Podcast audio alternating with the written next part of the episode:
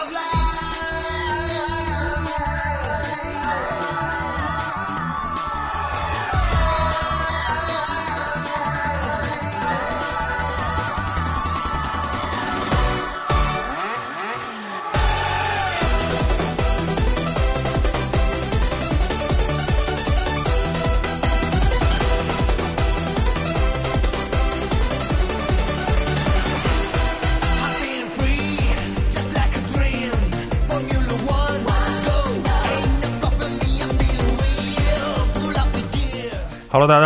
现在收听的是老麦聊赛车，我是怀东大家好，我是宇浩。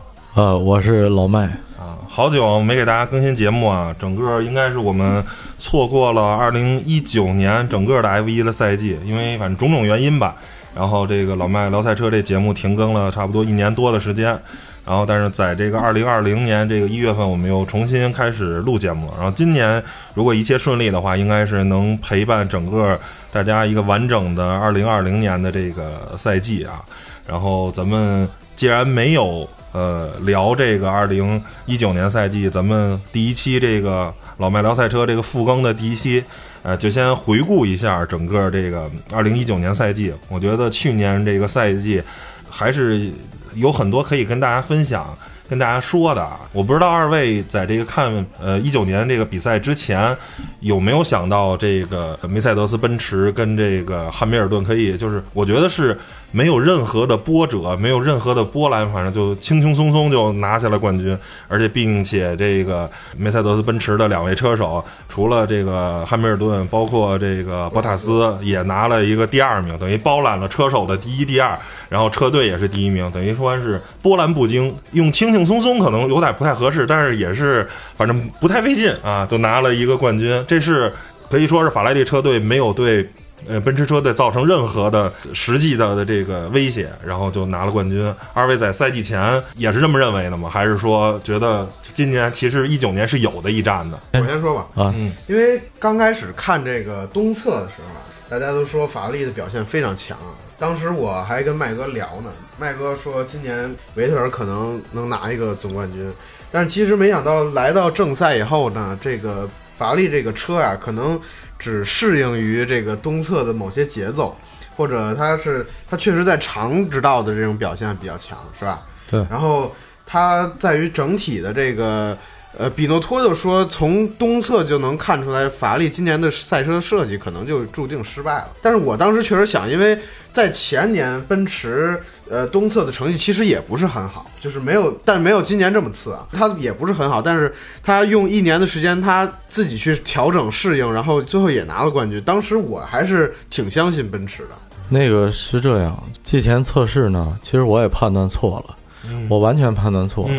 因为什么呢？我看后来我看了一下技那技术技术规则，就是空气动力学这块的解释是怎么回事呢？是因为季前吧，然后当时我看法拉利那车的设计，它不光是快，它不光因为巴塞罗那那条赛道它是很标准的一条赛道，如果你赛车在那上跑得快的话，你基本上全年所有赛道都都快，基本上是这样的，就是证明你这车非常 balance 非常好，嗯，平衡。那呃，季前测试的时候，法拉利的圈速非常吓人。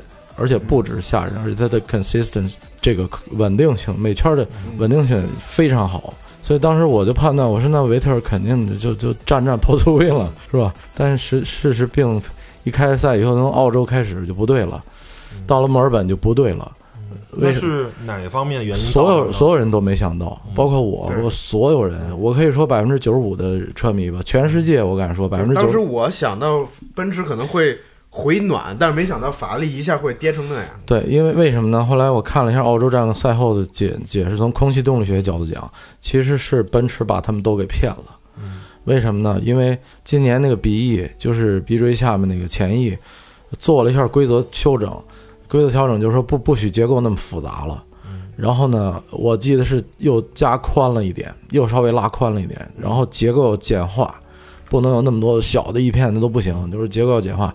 然后在这种规则条件下呢，法拉利他们其他车队呢，就是说怎么说呢？他其实他是被规则给骗了啊。他是你仔细看他前翼的话，法拉利和 McLaren 的还有几支车队前翼，呃，Alfa Romeo 就就他们的前翼是是中间凸，就中间厚，然后两侧窄，啊，两两个端点的那个两侧两个端点是是是是小的，中间是陡陡坡度大，它等于就是一个三角形，从正面看。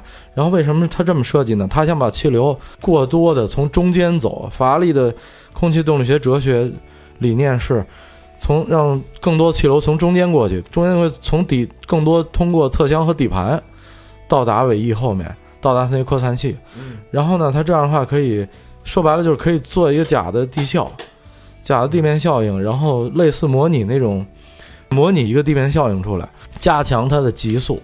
它今年的发动机是全法拉利发动机今年是全场马力最大的，然后再加上它这种设计，它这种前翼设计就是说它呃做 low drag，就是最大程度的降低这个阻力，然后提高极速。因为去年他们吃亏，其实吃亏在奔驰上面。其实去年法拉利车跟奔驰已经非常接近了，就基本难分高下，只是它在极速上，绝对速度稍微有点劣势。对它吃亏了。嗯，所以法拉利呢，就一下就脑子热了。你知道这 Formula Formula One 这种车的设计，就是你不能脑子热，你不能走极端。今年今年是矫枉过正了，矫枉过正了。你觉得你这这东西是你的弱点，OK，你可以调整，但是你千万别调过了，因为 F 一讲究的就是个阴阳平平衡。平衡，嗯，你如果调整过了以后，今年就造成什么呢？哎，变得过于就注重极速了，直线傻快，弯道性能下降，弯道它的那个弯中的带的速度就不够了。嗯然后所以奔驰呢和红牛两支车队很聪明，嗯然后呢，他没有去被规则给骗，他没有顺着那规则走，嗯他继续按照他的理念，就是说还是传统那种形状为呃鼻翼，嗯然后呢，尽量把气流呢往两侧引，就是奔驰的车，红牛也基本差不多。奔驰是明显就是说把气流引到侧箱外面去，嗯。从侧箱外面，侧箱底下前面它有一个那个，呃，那叫怎么说呢？就是侧箱前面下下面那那一块，它有几个那个 dashboard，叫中文叫做应该叫什么扰流板，侧箱扰流板吧，前前面那几个，它从气流呃从前翼外侧引到那里，那里再从侧箱的外外缘再过去，过到后面的地盘。到了后面以后，它侧箱后面实际上收窄的，它下面有几个空气，呃，底盘上面有几个空气动力学的那个开孔，然后它那边做一下处理，再到尾部扩散器，嗯所以它的气流的走走的方向就是走的路径跟法拉利那完全不一样，嗯就是它的路径的着重点不一样，所以导致奔驰呢，呃，可能极速上它比法拉利要牺牲一点，但是它这种设计就是说，结果就证明了它在弯中非常的 balance 非常好。就是除非是那种纯高速赛道，可能法拉利会有一定的优势，大多数赛道还是奔驰这种设计更没错。更好，没错，所以说 F 一还是很弯弯道为主嘛，弯道多，弯道为纳斯卡上绕大圈儿可能倒是行，是吧？对，就跟前几年牛拿冠军，其实也是因为它弯中的速度很快。嗯，对，所以呢，这个就导致大家都没想到这个一个小小规则改动，就是你 F 一，你看能看出来，就是看多了以后，你会发现它一个小的规则改动就会造成一个混乱。从小的地方看大的这个，就就是叫什么以小博大这种感觉，小的事情会叫千里之堤溃真正于蚁穴的什么的，真正顶级的设计师，顶级空气动力学设计师，他可以在规则大变的情况下，他可以保持自己一个镇静的状态，就是他不会我被岿然不动，对，就这意思，就是他不会被规则牵着鼻子走，他会说：“OK，你规则出了，那我来找你规则中是不是有漏洞，是不是我还能保持我自己的原则？就不管你一些本我的东西，一些本我东西你没有变，然后你才能做到一极致。所以，所以今年这又又是体现了一个怎么说呢？就是还是一种哲学观人奔驰稳是吧？法拉利、意大利人可能太太飘，太太也不是也不是为什么呢？我跟你说，还有一个原因，我也分析过这事情，就是那比诺托，比诺托其实是很好技术技术人员，他是很棒的设计师，对，但是呢，法拉利今年的人事调动是很不合理的。比诺托这个人非常不适合做 manager，非常不适合做领队，他的职务 engineer 工程师。就是哎 engineer，就是 designer，嗯。就是设计师。那去年你看你你看去年法拉利车为什么那么牛逼，对吧？去年去年其实去年法拉利的车比奔驰的车在某些赛道还要好呢，那就是比诺托设计的车。一七年、一八年两台车都是比诺托设计的，法拉利最好两台车。那然后一八年以后，法拉利高层犯了一严重错误，为什么要赶走英叔呢？对吧？为什么要把阿里阿里瓦贝内赶走呢？这里面有政治原因了。嗯，那咱这个事儿就可以仔细分析。啊，这里面维特尔又是是，这绝对跟他有关系。所以呢，阿里瓦贝内走了以后，嗯其实那个人还是可以的。那个人就是我分析啊，我感觉就是他作为领队来说，阿里瓦贝内这个人，虽然说你不能跟 Toto 比，嗯他比 Toto Wolf 和那个呃 Horner 比都比 Horner 也要都比两个人都要差一点，但是他差的并不多，对对对你知道吧？他差的并不多，他只是差一点在关键的东西上，但是他需要时间来磨练。法拉利应该给他几年时间，这个人还是还是有有潜质，我能觉得他有潜质作为领队来讲。嗯但是比诺托这个人根本就不适合做领队，这个人不是说工程师就可以做领队的，这是两回事。能能力是两种，一个是管车，一个是管人。对对你的 talent，你的天赋不是在一个方向，你就不能这个用人是很重要的，你不能用错用他的天赋，对吧？一个是相当于军师，一个是没错这个先锋官猛猛士是两个技能方向。过去这个武将打仗什么的，所以说赛季初的时候，我当时跟那个谁斌伟，我我就说过这事儿，就是我说呢今，年法拉利可能他跟我争论，这个，他说比诺托上任是合理的，比阿里瓦贝内合理，绝对能搞好。我说我就告诉你，绝对搞不好，我是对他一点信心没有。结果予以中结击，果就真的不行。哦，说中了吗，就是这样。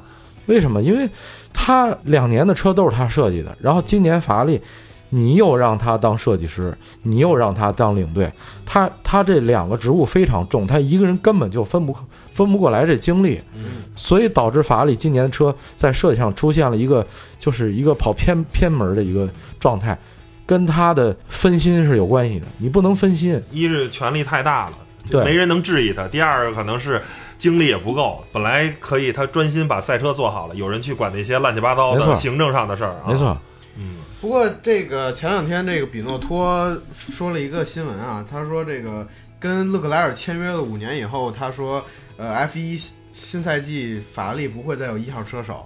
呃，我觉得这个是不是就说明他今年对这个维特尔的这个表现非常的已经不信不满意了。对，你俩说对了，因为今年维特尔赛季初啊，你别忘了，其实你看 F 1历史上啊，很少有领队在一个赛季初，尤其是刚来一新人的情况下，在赛季刚开始还没开始呢，嗯，就说什么我们已经把一二号车手都定好了，这在历史上都没有没有车队领队这么干的。嗯因为如果你一旦说这句话，因为车手他的状态跟他的心理状态有很大关系。你如果领队你在赛季初你就来这么一句话的话，你实际上对你那个新车手说白了就是对那二号车手对他的心理打击是非常大的，因为你已经给定性了，我还没比赛呢。如果我是勒克莱尔，我会觉得说。怎么着？我还没比呢，我还没跟他比呢。你上来就给我告诉我，我就是绿，我就是僚机了，对吗？那你还让我比不比了？你还让我比跑不跑比赛了？这在心理上实际上就已经对他不利了，对对勒克莱尔就不利了这事情。所以呢，比诺托说了这么一句话，实际上他是破天荒的在赛季初给 Vettel 一记强，就是强心剂，强心剂，给他一个极大的信任，嗯，史无前例的错爱了，但是事实证明，啊，说维特尔就是一号车手，嗯这个人勒克莱尔就是绿叶，就赛季初就说清楚了。结果呢，没想到今年表现太差这勒克莱尔反而拿了车手的第四，然后这个维特尔第五，是吧？然后中间还让那个红牛的维斯塔潘拿了一第三，这都对对对这都就没道理，是吧？对，本来一号车手，现在结果是吧，拿了一个第五，法拉利的车今年能排，绝对能排第二。对嗯就算在弯道上比奔驰差点，但是它整体性能绝对是比红牛强的。对，就这也说明维斯塔潘的能力确确实强啊确实，偷了没确实厉害从中间偷了一第三名给偷走了。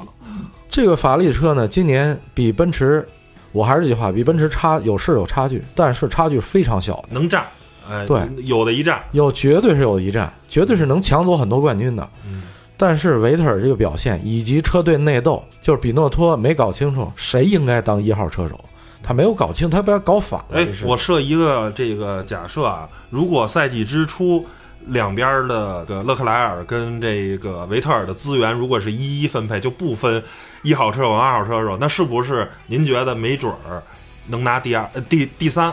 就是不会让维斯塔潘上位，对。就是勒克莱尔可能能守住，还保着一个第三。勒克莱尔凭借这台车，嗯、怎么说呢？也许能拿第三，但是也不好说，因为这么讲吧，我对维斯塔潘是非常看好的，因为他的天赋，我这么跟你讲，就是这么多年我看了这么多年比赛，这是唯一一个人让我想起塞纳的，在一个非常小的岁数刚进来就能表现出惊人的速度和惊人的超车技术，以及惊人的在雨天的惊人的驾控能力，哎，这他今年全做到，而且他今年心理素质非常好。这么年轻的有着一个超过自己实际年龄的心智，绝对超过了。因为你别忘了，汉密尔顿，现他今年的他今年在跑比赛的时候，汉密尔顿还没进 F 一呢，嗯，对吧？然后这个是很，你要这么一比的话，这是很吓人的呀。所以说未来不可限量，未来不可限量，这小子。嗯，所以呢，勒克莱尔呢，我相信，如果这个法拉利如果今年管理上对勒克莱尔更公平一点的话。其实我相信，赛季之初的话，他的积分也许能跟维斯塔潘能打平，能打一个非常接近两个人的积分。现在好像俩人也差了就十分不到吧？好像对，本身分数就本身分数很少，对，十分其实有的时候就一场比赛，一两场，如果有一场那个退赛了是吧？就一场拿个分站冠军，这就抹平了，就对，有可能打平，有可能他会比。维斯塔潘稍高那么一两分儿，哎，但俩人实际现在等于看的是伯仲之间的。现在这个局面是跟 跟管理也有关系，因为红牛其实很明确的就是维斯塔潘就是一号车手，对，就整个十十分的这个比重，呃，维斯塔潘可能在红牛车队拿到了八七八左右，然后呃，加斯利也好，还是阿尔本也好，也就是个二一二的这么一个分配资源的。当然，这东西呢，咱也不能全怪法拉利，为什么呢？因为乐扣呢也有他的问题，就勒克莱尔这车手呢，他有他的缺点，他的短短板在哪儿呢？就是他这个在正赛的时候，他长距离速度有时候不是特别好，嗯，能看出来。是您觉得是因为年轻吗？还是还是就是本身的能力的问题呢？还是有点软，就是他在这个，哎，怎么说呢？他在爆发力上，就是长距离，如果你能连续做爆发，有爆发力的圈速。你跟你性格有关系，一个是性格，一个是你天赋上，可能他还是稍微差那么一点点。我我觉得他是比维斯塔潘在天赋上要是要差一点的，嗯，但是这差距不大，差距非常小，嗯，完全可以通过努力来弥补，那就看他以后了。但是这小伙子呢，心理素质非常好，呃，所以以后也是属于未来不可限量的，未来不可限量。因为我前两天听了他一个录音，我听了他一个全程的，就是巴林内战，嗯。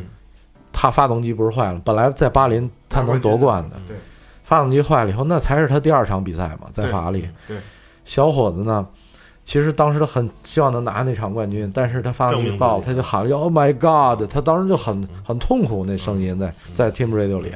然后他的 engineer 呢，他的工程师就跟讲说，就安慰他几句嘛，说你冷静哈，我们至少能拿到第第二、第三啊。最后你知道吗？他他在最后那几圈的时候，他的气氛是很很很控制不住自己的，他很生气。但是比赛结束以后，我就从听他 radio 里面，我就感觉到这小伙子有前途。为什么呢？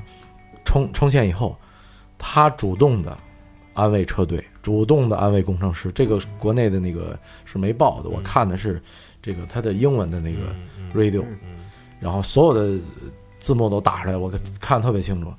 然后他很快就冷静下来了。他说：“没关系。”他说：“哦，那个 we will be stronger, will be stronger next time。”意思就是说，还安慰别人啊，我们下回行，我们下一次会变得更强，一定会变更强大。嗯，他给车队领队，他给比诺托以及他的他的竞赛工程师主动安慰他们。他说是很失望，展展现特别高的情商。对，但是他说了一句：“他说我至少这站比赛，嗯，怎么说呢？就算止损吧，就是。”在一个不好的情况下，但是跑出了一个相对理想的成绩，嗯。啊，这也算是好，就是咱们看乐观的一面，嗯嗯，然后说我们下一次一定会比这次更强。我觉得他心态非常好，就是能说出这这样的这么年轻的小伙子，对，要是换一般人可能就崩溃了，就是反观其实没事，就马上冠军就在前头了，然后啊，发动机坏了，你能听出来他的语气，他的语气以及他说的这些东西，是表明就说明他非当时非常冷静，而且他知道怎么。push 车队，他怎么推动车队去前进？这样的车手才有前前途。然后呢，所以我当时听了以后，我就感觉说，难怪他今年后边这几场比赛能跑得这么好，跟他的心态、跟他心理素质，不光是技术。阿隆佐说过几句话，就是一个最重要的一个，这个作为一个车手，就是我们这些车手能进 F 一的所有车手，阿隆佐亲跟记者说的。我们所有能进 F 一这档次车手都是技术非常高的，但是关键点上决定我们谁是最顶尖的车手，以及这些东西，以及呃只是一个普通顶尖车手，这差距在哪儿？就在你的心态上。心态、所以情商这些东西啊，勒克莱尔心态非常好，然后维斯塔潘呢，今年以前的心态不好，但是今年维斯塔潘在心成态长的太大了。进步太太大了，所以这两个人未来一定是他们两个人如果拿到好，都拿到，叫什么双双子星，未来的两颗最闪耀的。因为每个时代都有这么两个人，两个人直接对话，这就是时代的选择了这两个人，没有办法，你维特尔该让你就得让了。包括汉密尔顿，可能对。留给他也就再有几年。了。汉密尔顿也就是趁着这个还没退休之前，趁着他状态还在的时候，趁着还能拿到好车的时候，对赶紧再拼个一两个冠军，再过个三五年就是属于这两个人的了。再过三四年嗯，就应该就不是他了，就是这两个人上了。如果中间不出意外，不出嗯对，是应该不会，嗯应该不会出大意外。我感觉因为现在很明朗了，大家全围场都已经认识到这两个车手的水平。对，因为你现在看现在看 F 二的那些车手新上来，就 F 二现在这些车手也都不太好，对，也水平也都不太好。然后呢没，有就是什么来着，老人逐渐的退出，新人呢也有没有特别给力的？新人没有特别给力上，那就而且这俩了。就算能上，他也经验也不够啊。对，嗯，嗯，行。所，以今年看这个勒克莱尔心态很好啊，这是很反观，其实看出维特尔今年队水平友啊，呃，他的心态又崩了，就是已经连续三三年四年，就是临到关键时刻崩了。从刚开始巴林站，然后追汉密尔顿，追着追着掉头了。加拿大站也是，呃，心态不稳，然后冲出草地，然后掉头以后不看反光镜就回赛道，然后把这个汉密尔顿差点怼墙上。不是啊，对对吧？对，蒙扎也是掉头以后不看反光镜，对，然后蒙扎不是也是吗？蒙扎斯差点把斯托尔摁出去，斯托尔还还有那加斯利吧，当时。加斯利斯斯托尔主要是斯托尔。对两个车手也也给顶顶出去了。啊，然后回到这个银石，然后呃追尾维斯塔潘，追尾维斯塔潘高速弯直接追尾，这高速弯直接追尾就明显感反映到就是你的注意力不集中了，已经。就是对于这种顶尖车手，你高速弯的刹车点你应该非常清楚在哪儿，对吧？然后包括这个呃巴西站跟队友俩人就是又起矛盾，然后撞。双双把法拉利的这个积分搞掉了。这个比努托也说了，明年可能给维特尔的比赛只有五场机会。如果你要再表现这么差，可能，呃，等换规则以后，你还能不能留在法拉利也是一个问题。你的年龄也到了，你的水平已经这么不稳定了，你是否还能维持在顶级车手就是连二号车手都可能不给他。对啊，嗯你可你你已经可能退出顶级车手的行列了。你是有，比如你排位赛你速度很快，你有这个水平，对吧？但是毕竟 F 一不是跑排位赛嘛，他只要退出法拉利，他明年如果给他五站时间，你像比努托说的，我就给你五站时间，西班牙站我就决定二零二一年车手阵容。那如果这话说了以后，对维特尔心理素质是史无前例的考验，就是可能在重压之下，他就真崩了。他就真的会崩。明年前五站咱们看着好戏的，我不是说咒他，对吧？但是但是可能可能真不行了。他的历史业绩已经就是说证明好几次了，他在这时候会崩。不是那种能抗高压，反而是绝地反击，呃，这叫什么起死回生那种车手。对，对，嗯他在关键时刻，他对胜利的渴望，我可以理解，就是他，嗯，怎么说呢？他太想要胜利了。这所有车手都想要嘛，只要只要只要是在那儿开比赛，没人不想赢，对吧？但是呢，嗯，怎么说呢？你作为一顶尖车手，你就必须你拿着那么高的工资，对吧？嗯你那简直是天价工资，对吧？呃，你既然拿那么高工资，你有那么多赞助商给你投钱，那你必须在这种重压下，你得保持镇静。所以维特尔呢，早期可能是一台太好的这红牛赛车，把他宠坏了。哎，他没有发现自己的在技术上有很多漏洞，嗯一个是轮对轮的技巧，他有很很欠缺的东西，就是他不会跟其他车手去轮对轮。这这这种情况下，他经常会就是他会吃亏，嗯他只能欺负那弱一点车手。但是，一旦就面是擅长打顺风局，逆对风局的能力比较差。一旦对手的车跟他车况差不多的时候，你看每次他面对汉密尔顿、面对维斯塔潘，甚至面对勒克莱尔，面对这几个人，是面对里卡多，咱们也说是吧？嗯如果车一样的话，他就不占便宜。为他在轮对轮的时候，他就真的不行了。为什么经常是他掉头呢？你们两个轮子碰一下的话，为什么人家能控制住，你却控制不住会掉头？就跟他这个对油门的控制是有关系。他对油门的控制是比较糙的。如果你看过他早期在红牛的时候，就是纽维设计那个，嗯，吹气扩散器那时代哈，他的红牛那车那个 downforce 那么强，那么强下压力，在高速弯的时候，汉密尔顿就形容说，维特尔过弯的时候过高速弯，他的油门实际上是非常糙的。就是我一脚踩到底，我油门一脚踩到底，然后我也不松油门了，而且方向盘也不需要调整，一把打到头，这弯就过，这这弯道就就像铁轨一样就过去了。就车好没办法，车好没办法。那他长期开这种车，他开了四年，至少三年吧，这种车。嗯，那下来以后，你他当然他不知道自己的技术的的的。漏洞在哪里？实际上可能是用车的性能弥补了，弥补了他的很多漏洞，就以为自己是顶级了，实际上还差那么一口气。实际上差了很关键的东西，就是一旦在车不行的时候，一旦在车不用车火火星车，咱们说车只要不太完美的情况下，它在那种细腻的方向盘操控以及细腻的油门把控上，你就能看出来它有漏洞了，它有缺陷了，因为它以前开的都是好车，它不需要，它不需要太细腻的操作。他就能把这车给跑出去很好速度，对吧？那现在现在他开这台车就要求他，你必须要适应适应能力，对吧？那有些 Vettel 的车迷可能说啊，会说，嗯，怎么说呢？会说啊，因为今年法拉利赛车调教不适应他的驾驶风格。但是你不能这么讲，对吧？你真正顶级车手，咱们回顾历史上所有顶级车手，包括塞纳，包括这个呃阿隆索，包括舒马赫，是吧？汉密尔顿。你这些车手，你包括维斯塔潘都算上，他们在换车队的时候，他们从一个一支车队跳到另一支车队，车跳另一个车队，然后所有的工程师团队，包括轮胎，包括所有一切都都大幅度变化情况下，他能瞬间就适应这台车，那不是说这台车的的的调教就完全符合他当时的驾驶风格，不是，而是因为他有这能力调整自己的驾驶风格，去适应这台车。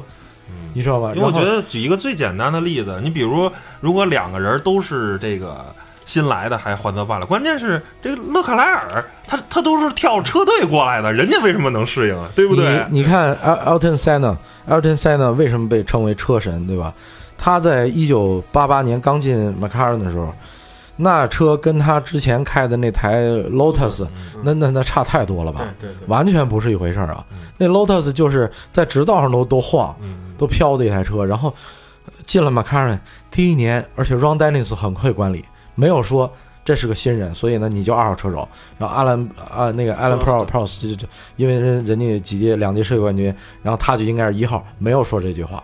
就是你们俩公平竞争，谁强谁是一号。然后你你看塞纳瞬间就适应这台车，第一站开始就跑出不可思议的排位赛，这就是什么？这就是能力。然后呢，舒马赫，你看一一生对吧？也是从那个 Jordan，从乔丹对吧？然后换到贝纳贝纳顿，换到贝纳通，又换到法拉利。你看不管他怎么换，不管这团队怎么换，他永远都是能瞬间把这车极限压榨出来。为什么舒马赫这么厉害，对吧？跟这有关系。阿隆索，这个二零零六年他开的是雷诺米其林轮胎，他那台雷诺赛车转向不足。我一直跟有些维特尔车迷说，我说阿隆索零六年、零五年开的什么车呢？雷诺那台车的驾驶风格完全就是转向不足。嗯。然后呢，轮胎抓地力，Michelin 的轮胎抓地力非常强，他习惯那种抓地力非常强的轮胎，以及。那个转向不足的那个那个调教，零七年转到 McLaren 以后，他自己都说了，这那那车的感觉跟他之前开车完全不一样。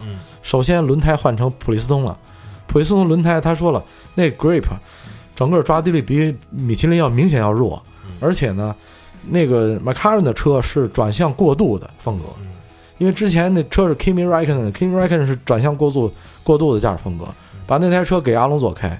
然后他上来，他要适应转向过度，他要调整，就是尽量把这车调的，就是也别太过度，也别别也别不足，平衡一点，平衡一点就行了。然后反正我能开，嗯。但是他自己，你你知道有些人这么说啊，有些人是说第一第一年汉密尔顿进去了，是汉密尔顿是很厉害，第一年进去就能跟阿隆索打一平分啊，是很厉害。但是他们忽略一点，汉密尔顿他的驾驶风格是先天性的转向过渡风格，他就喜欢转向过渡的车，对，这倒是。所以他去了 McLaren，他能顺那台车的调教，实际上是更适应他的，是不太适应阿隆索的。虽然阿隆索比他有经验，所以这两个人就所以导致那年俩人打平，就是说白了就是俩人各有对这车各有适应，各有呃各有强强的地方，各有弱的地方吧。所以俩人就打平了，哎，这这也正常的结果。但是我就是我想说明什么问题，就是你从这件事情能看出来，就是那那那阿隆索也可以，他也可以找理由啊。这这这车调教完全不是我的风格呀。我可以，如果是是维特尔这种情况，那阿隆索应该是年终明显积分要落后于汉密尔顿才对。对，你知道吧？因为那车是不适应他的，是更适应汉密尔顿的。那那所以说，我就说这车手，你真正顶尖车手。你要有能力自己调整，调整你的风格，去适应这这车的调教。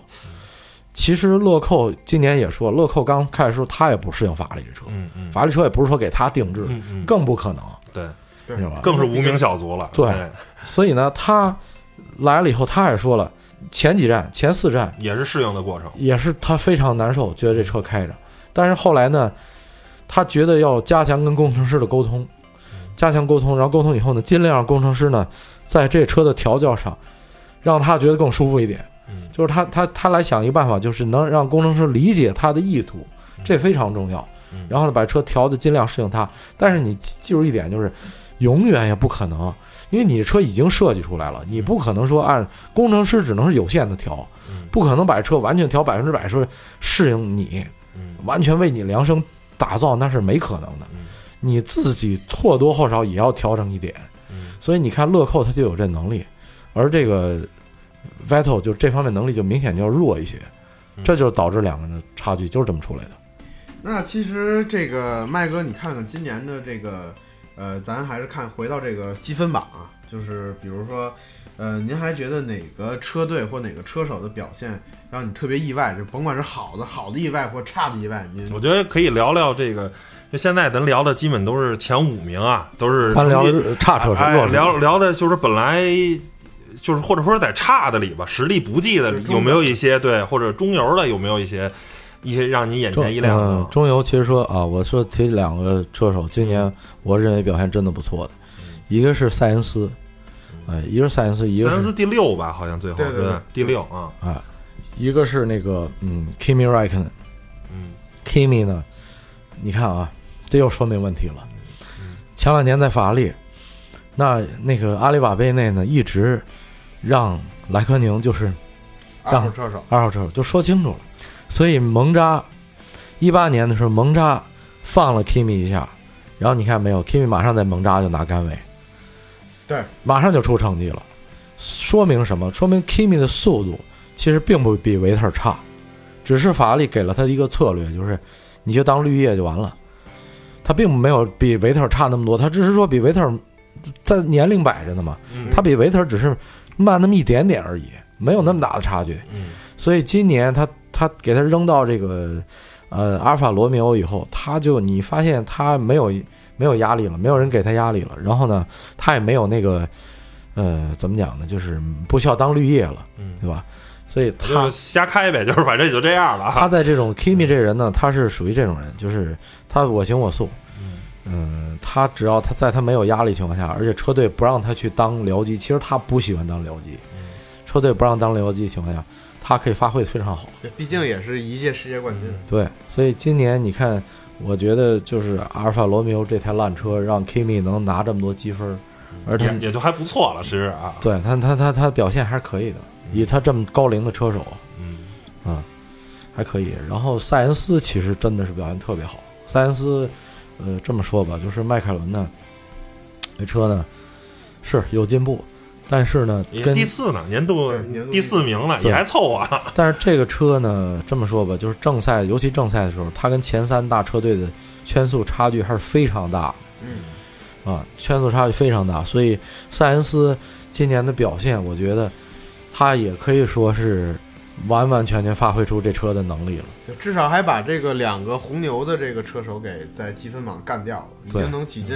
算是如果三大车队的话，他应该是排第七啊。我这么评判，我觉得如果这车让阿隆索开，能够超水平发挥，就是积分会更高。嗯，但塞恩斯呢，至少是，就是咱们从保守说，至少他今年的表现说明了他百分之百。如果说阿隆索能百分之一百二十发挥这车，他今年至少是百分之百把这车车该有的能力都发挥出来了。而诺里斯，我对诺里斯今年表现非常不满意，说实话，呃，怎么说呢？你跟队友差距这真的有点大了，跟跟塞恩斯差距有点大，而且他这台车他没有能把这台车能力该发出来发挥出来发挥出没有发挥，即便是第一年，您也觉得他的水平对表现很差吗？对，这跟第一年、第二年没有关系。啊，你看啊，呃，汉密尔顿第一年，你看塞纳第一年，对吧？你看舒马赫第一年，咱们说你再看维斯塔潘第一年，对吧？你你包括乐扣第一年也很强，哎，嗯，是，对吧？然后，所以你再看看他第一年，他这个 joke 就是，呃，怎么说呢？joking too much，就就是平时太爱开玩笑了，经常嬉皮笑脸开玩笑，爱玩闹，但是有点工作上有点不太认真。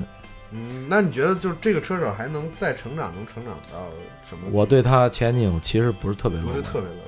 嗯嗯，为什么呢？因为你看 F 二的成绩哈，其实他是比拉塞尔要差。我看过他在 F 二跟拉塞尔的一个对决，嗯就是他俩的一个怎么说轮对轮吧哈。嗯嗯然后你能看出来他的技术以及他的速度，呃，整个整个人状态比拉塞尔还是差的，稍微差。拉塞尔就是那个威廉姆斯威廉姆斯二号车手。但没办法，因为他在威廉姆斯，啊所以没办法体验他能力嗯，啊。车车太烂，车今太烂年一分都没。威廉姆斯拿到一分是库比卡的一分。这东西真没法看，这东西得得特别有眼光人才能看出来。嗯就像阿隆索第一年在那个二零零一年在米纳迪时候，谁也看不出来他的能力。但是为什么说布里亚托利是个天才？这人看人太有眼光了，他就能把这小子从米纳迪给给要走。哎，要走以后还让他歇了一年。二零零二年在雷诺歇了一年没开车，二零零三年立马就就就就体现出能力了。所以这个这个车手是这样，就是拉塞尔呢有点可惜，就是他他这个在威廉姆斯可能他还得待一年，所以他就就怕他在这车队给他荒废了。有这种车手就是本身有天赋，但是一直没有就是好的车队没有机会给给他，所以他一直在这种在这种最差的车队待着。有的车手怕这种被差车队、差车这种把心态磨平了，然后把心态磨平了，导致太佛系了，对对对就缺少战斗欲望了。对斗志也磨没。像那维维伦纽夫那几年在 B B R 亨的，就是就就给。包括巴顿，其实晚年的那个，你看他有的弯道那种心态，就完全是跟他早年间刚进英美的那种开车状态其实不一样的。对，那回顾一下，今年呃聊了车手了，也聊了车队了。那有没有哪场比赛，或者说是一些瞬间，让你们记忆最深的？可以这么说吧，一谈到二零一九年 F 一这个赛季，嗯，首先会想到的是什么呢？你们俩呢？你先说。你先说呃宇浩先说我先说，其实因为我刚才还有一点没没说完，但是嗯也可以说到这个，说说说说说。呃，因为我我是一个迈凯伦车迷啊，不嗯管怎么样，迈凯伦这些年近些年表现的是多差也好啊，然后怎么也好，但是今年的表现确实还不错，让大家迈凯伦车迷有一些希望吧。但这些希望背后，确实没钱嘛，所以拿第四也是情理之中嘛，对吧？因为毕竟赛车是一个金钱的游戏，对谁钱多谁就应该拿冠军。但是这个其实背今年成功的背后，其实我认为，呃，我很就是高兴的是，我们见到了一个很不错的车队领队，呃，德赛德尔是吧？赛德尔。对，赛德尔今年的就是你看他的这个管理方式，呃，明显让整个迈凯伦车队的气势、壮的士气就比前些年要高的很多。甭管是在呃公众媒体上给大家的就是车队工作人员的状态，还是在比赛的时候，由于某些呃失误，大家丢分以后的那种状态，以前哎呦就就就无所谓，然后就是丢分就丢分，到现在。比如说这个诺诺里斯在呃斯帕因为发动机引擎把这个第五的成绩丢了，然后整个车队这种沮丧的这个呃这个积其实是积极的沮丧状态的这种这种这种形式，我认为是整个塞德尔带给迈凯伦的现在一个往上走的一个很很好的状态。这是我今年最很乐观的一点，就是我看到的。嗯，还有吗？其他的点有吗？嗯，让麦哥先也说，也也说一个，一人说一个。就是就咱就说这赛德尔哈，他是要看他的历史，他历史是以前在 WEC，然后那个 Porsche 的车队的呃领队，然后保时捷那几年的那个嗯勒芒冠军哈，跟他有很大关系。保时捷刚进来的时候，其实他也好多年没在，虽然他以前在勒芒很强，但是他毕竟好多年没没进来了。所以后来突然回归以后呢，LMP One 组的车其实是非常在空气动力学以及技术要求上非常高的，就仅次于 F1 可以说是。那他这个领队也不是那么好当的，对吧？然后你而且勒芒这比赛大家也知道，就是二十四小时的，你对车的各个部件整体的这个压力，我觉得要比 F 一还要大。对，主要是可靠性、耐久性，这压力非常大。那他作为车队领队。怎么来把控全局？怎么把这车队带向一个胜利的一个舞台？呃，他起到了很大的作用。就这个德国人其实很厉害的一个人。对，包括他来迈凯伦以后大刀阔斧的这个管理层改革，包括风洞的这个套改革，就是他先一来迈凯伦就说这套风洞不行，要全部换的这种这种新官上。他有两件事，技术上的，一个是换风洞，要建新的风洞；第二个模拟器要换。迈凯伦的模拟器以前是。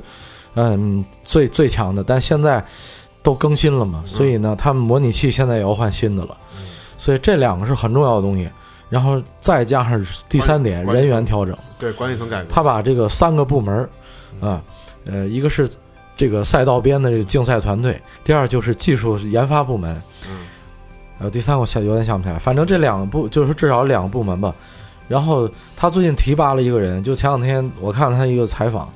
他把那个安安呃 Andrew Stella 就是那个斯泰拉给提上来了，斯泰拉提到竞赛总监了啊，所以从明年从今年三月开始，呃，McLaren 的赛道只要是在赛道比赛的这个所有的车库里的所有的活动，嗯，由斯泰拉管理。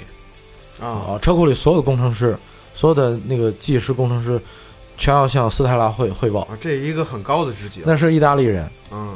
所以那个人是以前法拉利的嘛，法拉利顶尖的那工工程师了，然后跟着阿隆索过去的，所以斯泰拉，呃，给提拔上来了。斯泰拉就是等于就是赛道这个团队的领队，直接向呃赛德尔汇报啊。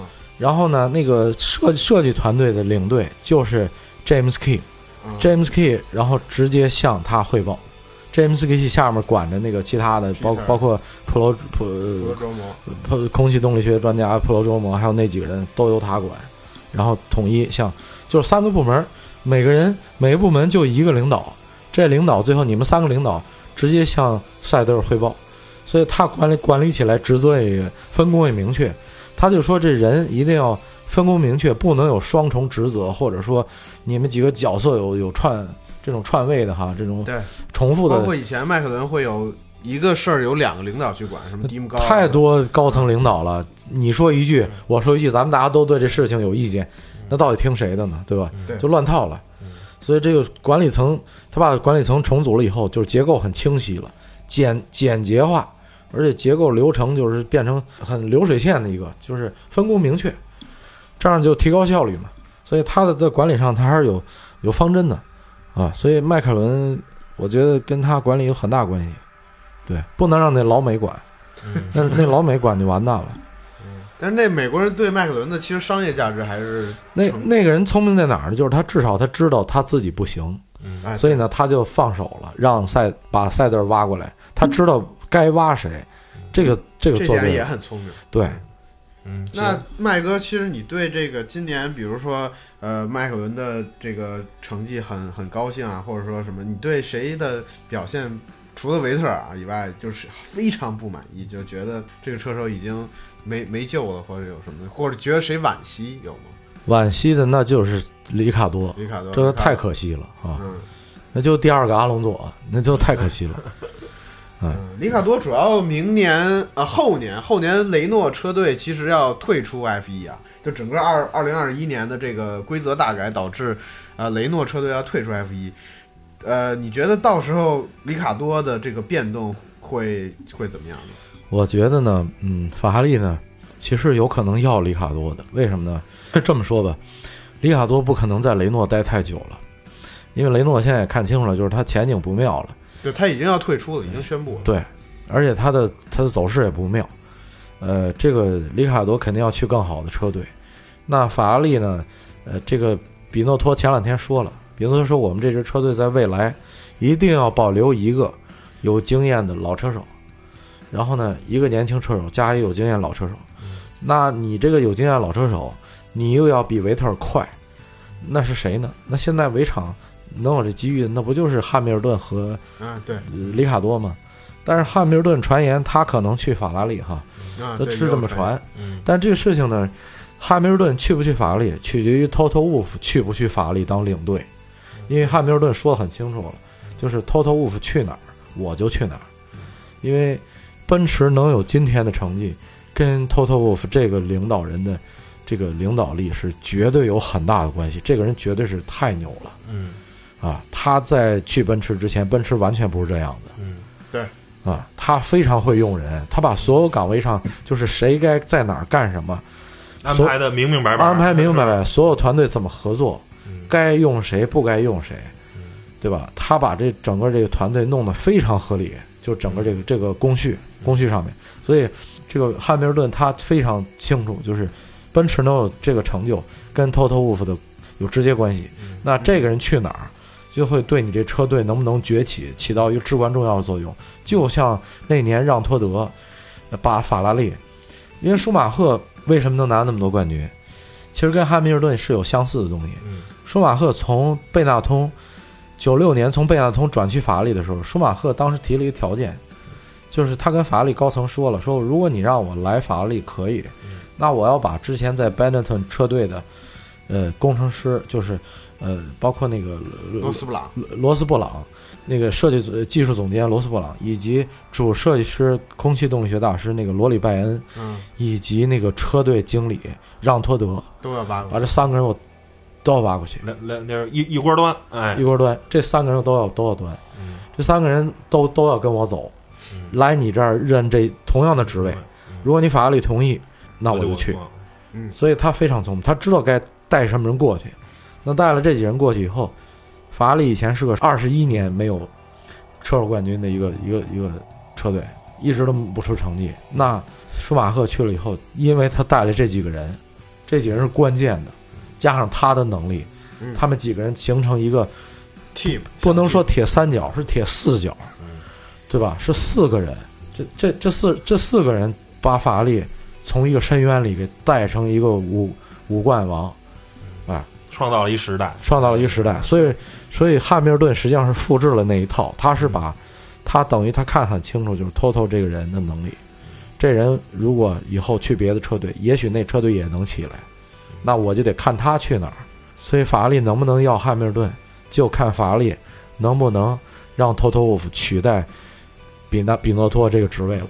嗯啊，那所以说明这个维特尔之前有传闻看维特尔可能去迈凯伦啊，因为他跟这个塞德尔其实在以前在索伯有过合作啊。嗯呃，其实我觉得也挺有意思，就是迈凯伦是一个呃属于有点算崛崛起吧，就啊崛起的一支车队，然后维特尔也有点陨落了。这两个人合作。呃，也许您觉得会不会对三大车队有一定的冲击？如果他真的去了迈凯伦，哎，怎么说呢？呃，如果他去的话，如果维特尔去迈凯伦了，那迈凯伦肯定是让诺里斯走，啊，这这肯定，肯定是留塞恩斯。嗯，那这个维特尔去了呢，他也就是当僚机了，就是当一老年故障僚机了，给这个，对他绝对不会比，他绝对没有塞恩斯快。我这个话我是敢打赌的，啊。然后他，但是塞恩斯呢，哎也是塞恩斯开拿开了一个迈凯伦的车拿一第六，然后这个维特尔车拿一第五对啊，是吧对啊，对啊，对啊，啊。如果要都开迈凯伦的车，那那谁谁第谁第六谁第五还不好说呢。塞恩斯这人呢，咱们要看到一点，就是我今年仔细观察了，围场里有几个车手是以阿隆索为楷模的，这哪几个车手？一个是塞恩斯，嗯，一个是维斯塔潘，嗯，一个是勒克莱尔，这三个人都在公开场合不止一次说过，就是他们在驾驶以及在正赛应对比赛的这个，就是这个心心理准备上，以及他整个这这思想状态，他都是借鉴了很多阿隆索的经验。他们三个人在私底下经常跟阿隆索聊天儿，嗯，阿隆索实际上给他们传授了很多自己的秘法，咱这么说吧，嗯啊，大师给他们传授很多秘法，这三个人吸取了很多东西。从今年的比赛里，我能看出来，这三个人就是在能力上，确实就是说从阿隆佐没白教他们，这这这三个人都是，所以三个人今年的成绩都不错，跟这是有直接关系的。嗯啊，你别看维斯塔潘这么狂的车手，他他也他他谁都看看不在眼里啊。维斯塔潘这车手，连汉密尔顿他都不放在眼里，大家都知道。他他公开说过好几次了，我们开一样的车，我连他都能干下去。他说过这句话，但是呢，他说很可惜没有机会跟阿隆索真正的同场。他说过一句话，他说阿隆索就是没好车，如果那几年阿隆索有好车的话，俩人在一个车队，那至少是八届世界冠军，这是他亲口说的。嗯而且他说了，阿隆索的能力，我到现在我都认为是围场最顶尖的，他自己亲口说的，所以他很清楚。就是我看过他俩私底下好多俩人在一块儿的聊天的一些照片什么的，经常在亲在在私底下沟通。而且维斯塔潘跟阿隆索聊天的时候，他的整个人的精神状态，像个小迷弟那种他感觉。的那 那个就是肢体语言，你能感觉到他是那种很谦虚，就是很罕见，你能看到他有一个很谦虚的状态。他跟别人面前他是不需要那么谦虚的，高调，特别那个特别高调谁是吧？有点儿那个混不吝那劲呢。但是碰上真大哥，就还是非常谦逊，非常这个什么。所以今年他知道什么时候该收了。今年你看维斯塔潘为什么今年积分能拿这么多，是因为他在某些轮对轮的情况下，他知道该收的时候我要收一脚油，我在等下边的机会，对，我不着急前面跑，没有以前那么鲁莽。对我先稳稳地在后边跟着，一旦抓住机会我再上来，这东西都是。长长大了，心智成熟了。对哎可是维特尔到现在都没有把这套给学会，这就很可惜的一点。行，我觉得反正时间差不多了，然后我们之后还会做一期呃专门的二零二零年的展望。但是我觉得本期稍微说几句吧，觉得明年会有什么一些变化呢？就是比今年来说，有没有说会呃甭管是人员变动啊，或者说是车辆啊对我在规则什么的一些东西。我再补一句啊，啊刚才宇浩说那个，那个叫就是今年失望的车手哈，嗯。我觉得失望车手大家都看得出来，就哈斯那二位，那二位简直就是烂到家了，都不应该有座位了，嗯。就是两个人都应该走，再引入新的血液。啊，对，就就行了，就你继你继续，嗯。呃，回到回回到刚才那个呃怀东说的这个，就是展望一下啊，稍微展望一下，稍微简单展望一下。其实，呃，因为大概的三大车队，我不太敢说这个怎么样，因为其实关键很微妙。但是我想说的是，就是托托沃夫说了一说了一句啊，就是说，呃，明年二零二零年是迈凯伦可能回归领奖台的一年。有可能，对，这是极有可能的。呃，就是迈凯伦这么一直在往上走，然后明年的车可能会更加稳定、更快，然后甚至二一年能拿到奔驰引擎怎么样，大家也不太清楚。这东西呢，我只能说，二零二零年呢，迈凯伦如果状态好的话，延续现在这状态的话，呃，他有机会在偶尔的情况下，偶尔啊，对，偶尔偶尔蹭个第三名，嗯蹭个领奖台的对，因为今年已经蹭到了一个领奖台了，就是塞恩斯拿到了一个领奖台了。对，因为而且呃，迈凯伦很很好的一点就是很优势的一点是在于，其实雷诺已经完全不能给他造成影响了。呃，明因为雷诺已经确定二一年要退出，所有人的状态，我认为就是已经大家都没有想着会要往前拼的当然了。就是雷诺要看他明年的引擎了。如果他他破罐破摔，明年弄了一烂引擎，那对迈凯伦是非常不利的。但，这倒是，嗯嗯就是唯一的变数就是雷诺这引擎上现在。嗯，麦哥，你认为你有什么就对二零二零年的期待呢？二零二零年呢，我一个就是期待，嗯，迈凯伦在至少在空气动力学方面吧，咱们就说雷诺引擎，在举咱们假如说啊，假设雷诺破罐破摔，然后二零二零年今年雷诺就是引擎全场马力最小的，咱们说，但是呢，迈凯伦如果在空气动力学上面能够进步的话，至少在银石这种赛道，对吧？对至少至少在银石这种赛道，它还是有有机会的。只要在高速弯多的赛道，那你空气动力学的好的话，你其实引擎上你马力吃点亏也就吃点亏也无所谓，对，能找回来。因为本田现在的水平已经明显要强于雷诺了。对，所以现在看来的话，嗯，就看迈凯伦在车体的还是空洞方面的研发，呃，能有一个期待。再一个呢，就是维斯塔潘和勒克莱尔，这是我今年最期待的两个人。这两个人今年一定会，你能看到更有一个进步，我绝对相信这个。首先，今年红牛的车，我对红牛今年的研发以本田今年的研发还是很看好的。嗯，第二个，乐扣，不管法拉利今年车怎么样，咱们先放一边儿。对，我就说跟队友相比，乐扣今年在去年他这种情收这种这种表现结尾的情况下，乐扣今年的信心将会爆棚。在他信心爆棚的情况下，他去年实际上是开始他自己说了，他是没有足够信心的。就是他是闷着开的。先低，慢慢越来越越来越高。他面对维特尔的时候，他心里实际上是没底的。嗯，但现在他有，他已经有了足够的自信，而且他已经对这团队、对车、对什么都熟悉了。第二年，当他在面对维特尔的时候，呃，我觉得，嗯，维特尔就应该要更小心了。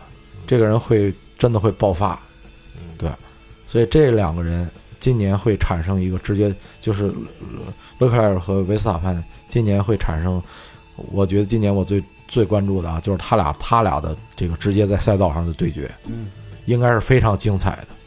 那奔驰那边呢？那老哥俩，那俩哥俩还挺我。觉得不出意外，如果奔驰的车还保持今年的，就是比如说，嗯呃，不能说是完全领先，就是说他是跟别人有这么能拼的这个优势。我觉得今年维特尔拿汉密尔顿拿个冠军应该不成问题。奔驰今年啊可能会有一些 motivation，就是会有一些动力，额外的动力。